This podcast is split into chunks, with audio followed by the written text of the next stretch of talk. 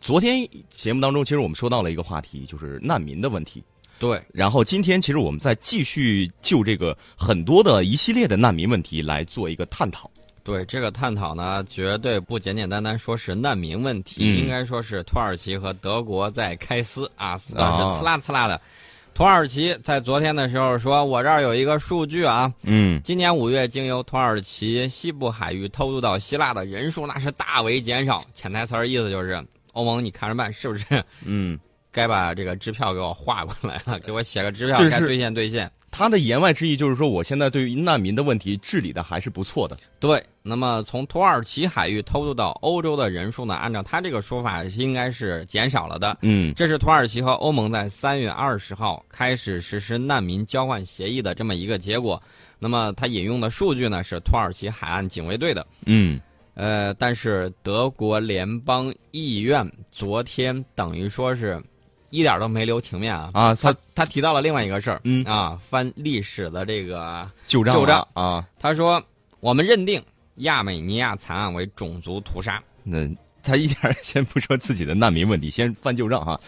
这个亚美尼亚大屠杀呢，指的是1915年到1917年的时候，土耳其奥斯曼帝国统治时期大批的亚美尼亚人死亡的事件。亚美尼亚呢认定这是大屠杀事件，嗯遇害人数多达150万人。那么亚美尼亚呢，在每年的4月24号定为大屠杀纪念日。土耳其历届政府都予以否认，称死亡数字被夸大了。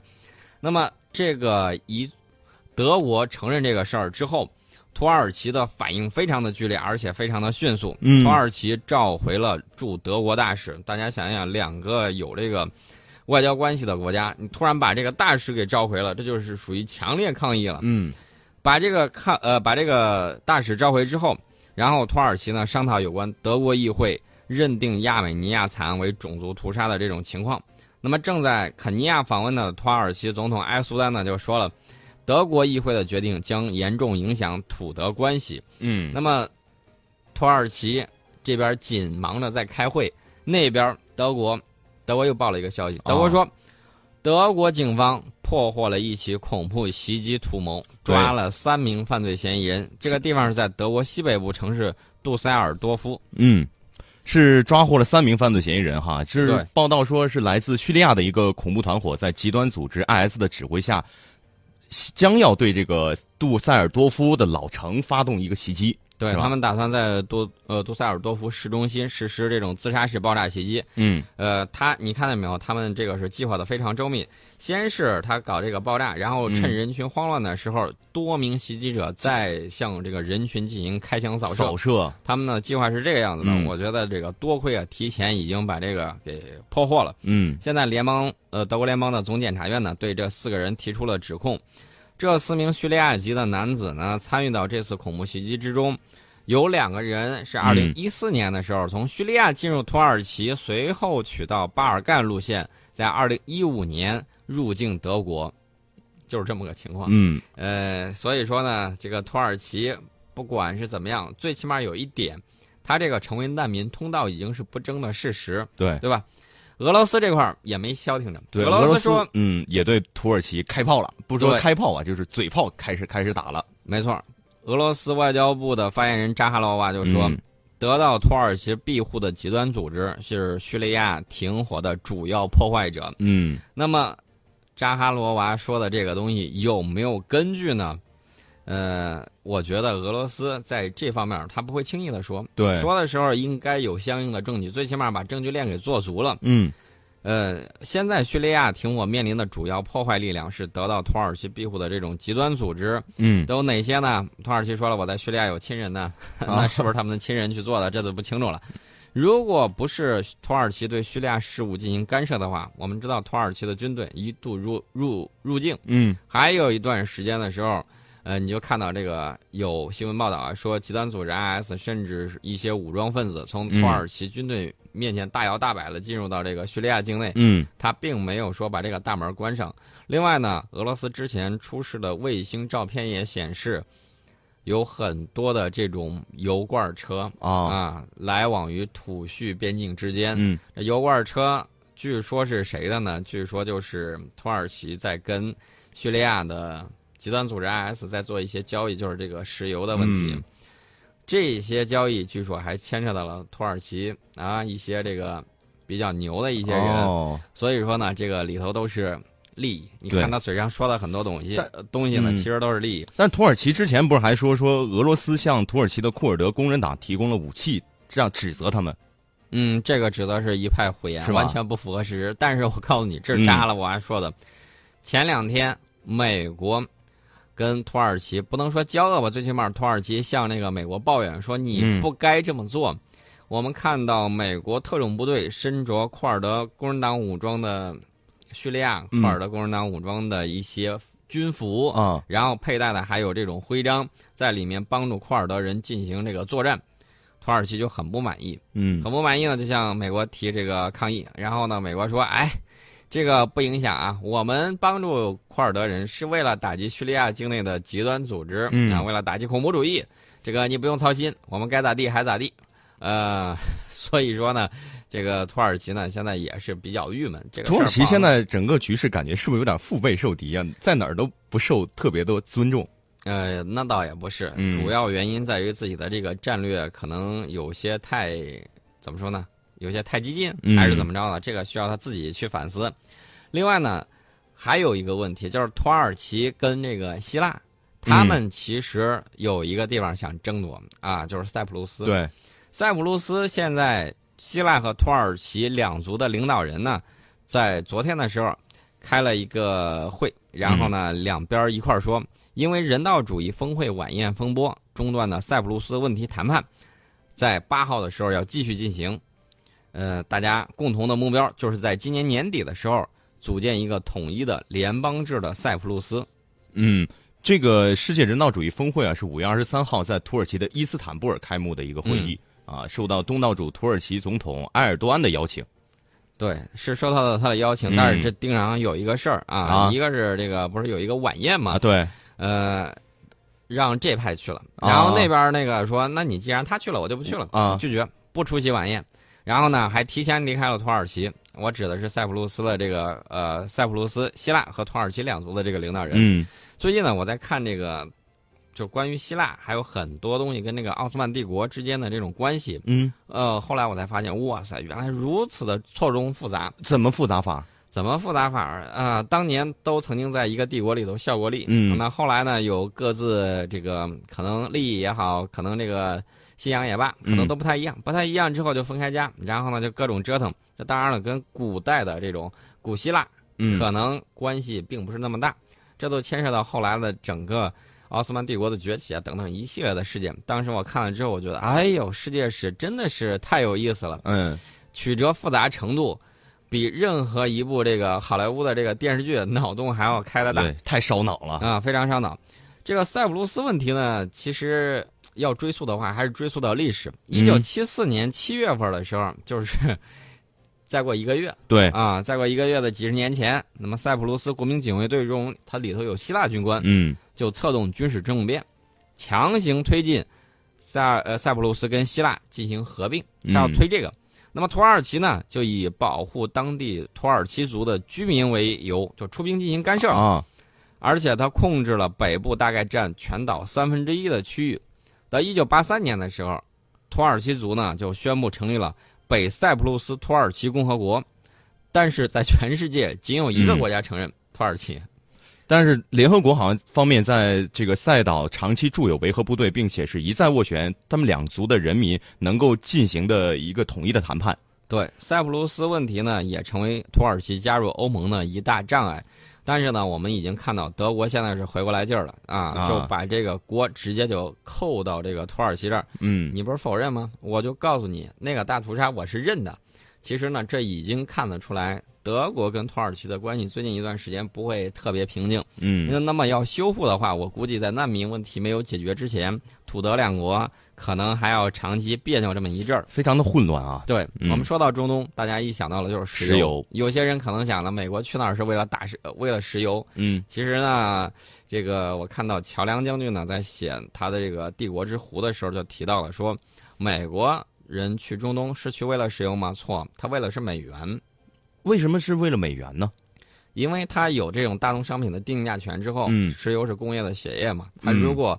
呃，它不需要直接控制，它只需要控控制这个流动的方向，哦，它就足以获利，足以保障它美元的这种优势，嗯保障美元在全球货币之中的这种霸主的地位。所以说呢，它为了美元的优势地位，不惜打击欧元，发动战争打击欧元，嗯打了南斯拉夫嘛。对后来这个欧元，呃，就不能说一落千丈吧，反正不如刚开始那会儿势头那么强。嗯之前几十年，他曾经联合 G 七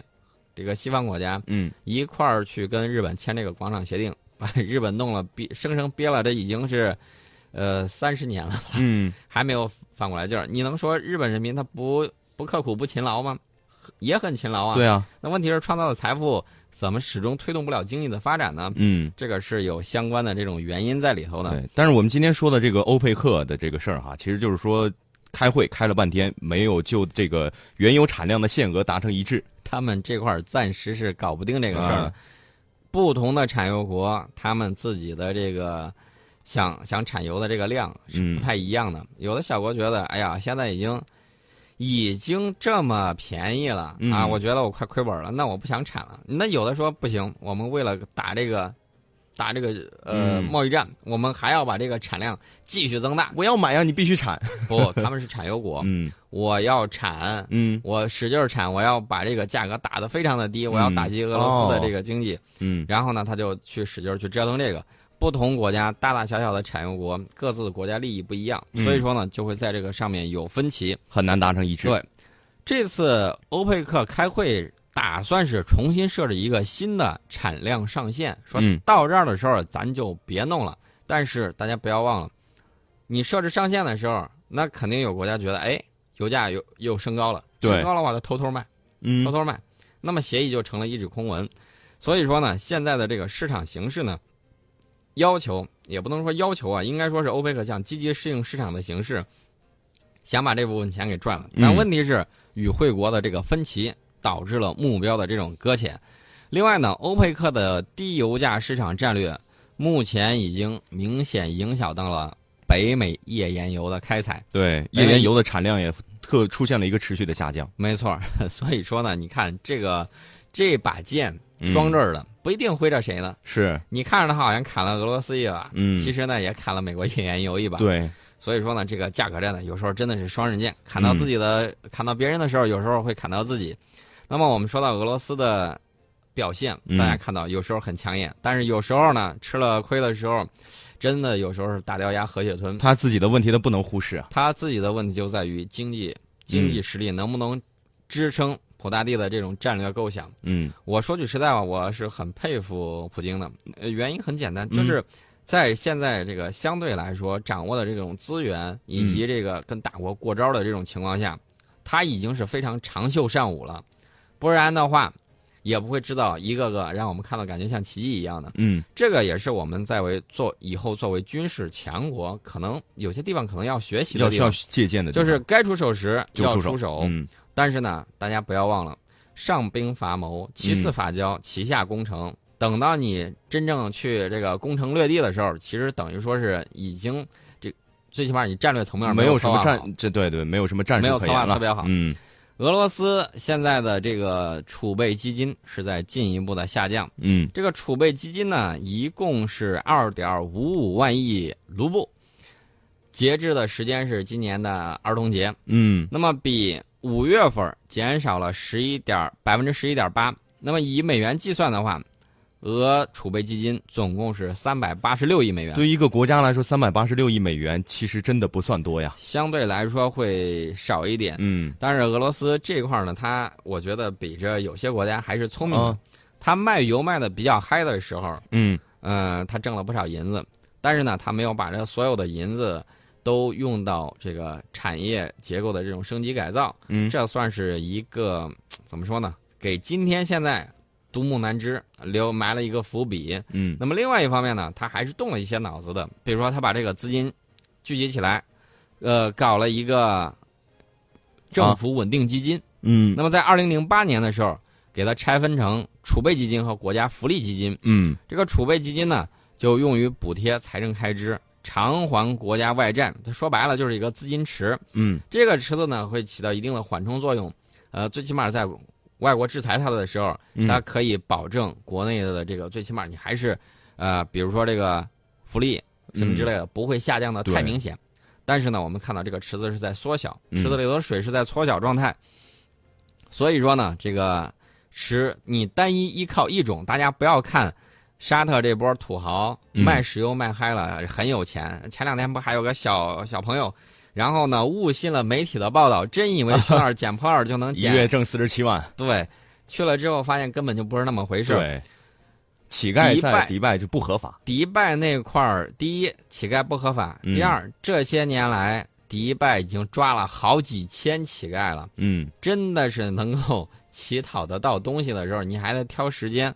呃，包括媒体很多造谣的，比如说他跟你说什么在公交车上发黄金啊、就是你嗯减肥成功就给你发黄金，嗯，问题是，他要求你在一个月之内受够多少斤？收购多少斤，嗯然后才给你发多少一克黄金。嗯一，克黄金多少钱？对你减肥你要花多少钱呢？你不算算？一克黄金现在的价格我不太清楚啊，我估计首饰金也就是三百多。啊对，对对，迪拜那块黄金价格比我们这儿低， 嗯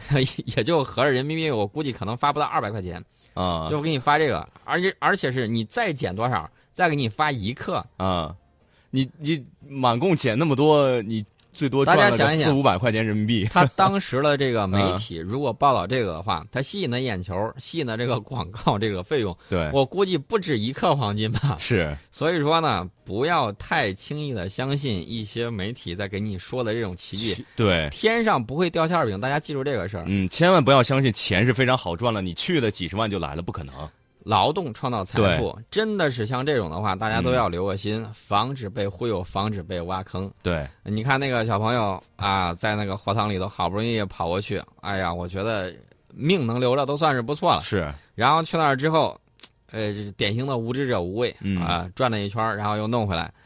大家不要想了，国外的监狱都是好蹲的，嗯有些国家的监狱里头那是相当相当的黑暗的。对，不要相信这个越狱的故事能在我们平凡人身上发生啊。但是你也要相信，越狱里头有些故事那是真真实的的发生的，对比如说把口袋里头翻过来了，嗯，这个事儿大家都懂啊，我怎们就么不多打说架了。呀什么的，呃不说了，还是继续说俄罗斯吧。接着说俄罗斯，嗯俄罗斯今年计划在年内设立一个千岛群岛超前发展区， 对，昨天还是说这个千岛群岛，拉夫罗夫说不会归还。对，说绝对不会还的。嗯，这个千岛群岛呢，超前发展区，我觉得直接就打到安倍的脸上了。 对， 我不光是我不还， 我还要发展，我还我还要发建展设。，而且要超前发展。他现在已经在远东地区规划了十二个超前发展区。嗯，那么在这个千岛群岛，呃，这块儿不是设立了一个吗？今年还要再设立三个超前发展区。它这个超前发展区，我觉得大家可以把它理解为啊，